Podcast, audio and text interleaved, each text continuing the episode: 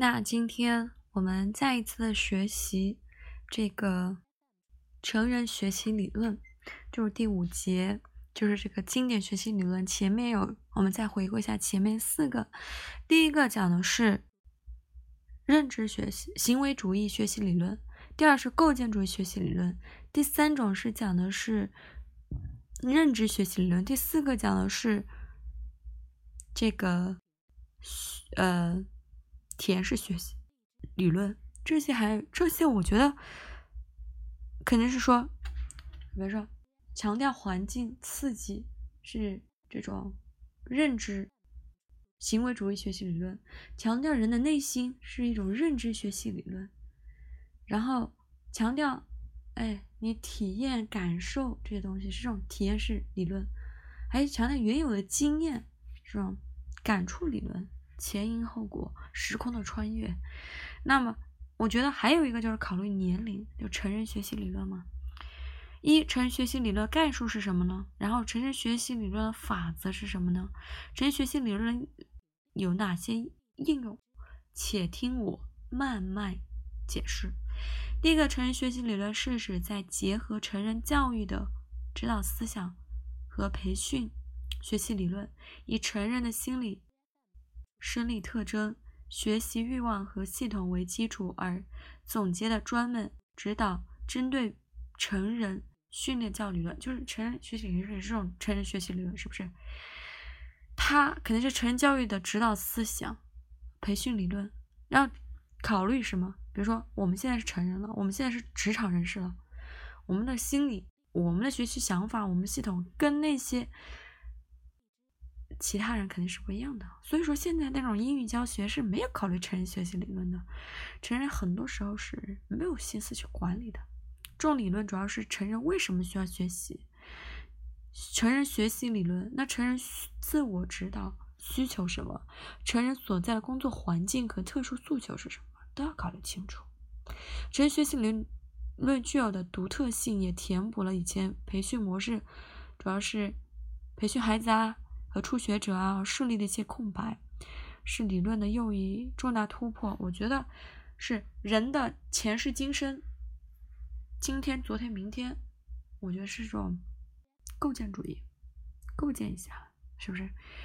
然后人与外界认知阶段，人的内心啊，认知内心，认知这种内心是一种呃认知吧，认知学习理论。还有一个就是说。人主要与环境，你在浸润环境和人之间的这种交流互动，这种感触综合性一点的，就是浸润。那人的年龄段，比如说小孩子、中学生、大学生、职场人士，职场人士又分为几等，对吧？职场新人、职场老人、职场油条。是吧？职场高层管理者，每个人肯定不一样的。那我们看一下成人学习法则。成人学习理论认为，成人比儿童具有更多的经验和更强的学习能力。当然，这不针对语言而说啊。那能够更加的理解新鲜事物，掌握他们的认知。成人学习是认知结构和再组织。比如说，你现在学习英语之后，你再学法语。肯定不是小孩子那一套，是不是？你的认知不同。那教师的教学活动对成人的学习效果和学习成绩有重大的影响。那成人学习遵从以下四个法则，我们看一下哪些呢？效果法则，是吧？必须在愉快的环境下氛围中学习，不像那种。中学生能在那种特别枯燥的环境下学习。第二是练习法则，他们的学习需要大量的练习来加深。练习啊，需要大量的练习。第三个就是联想法则，就是理论联系实际，有利于成人对现象掌握。有备法则，他们往往是有需求时候才选择学习，有一定的目的性。就比如说你学英语。有备法则最重要，有备无患嘛。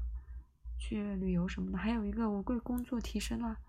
还有，你联想联想联想你之前学习的一些错的方法，你练习啊，practice，对不对？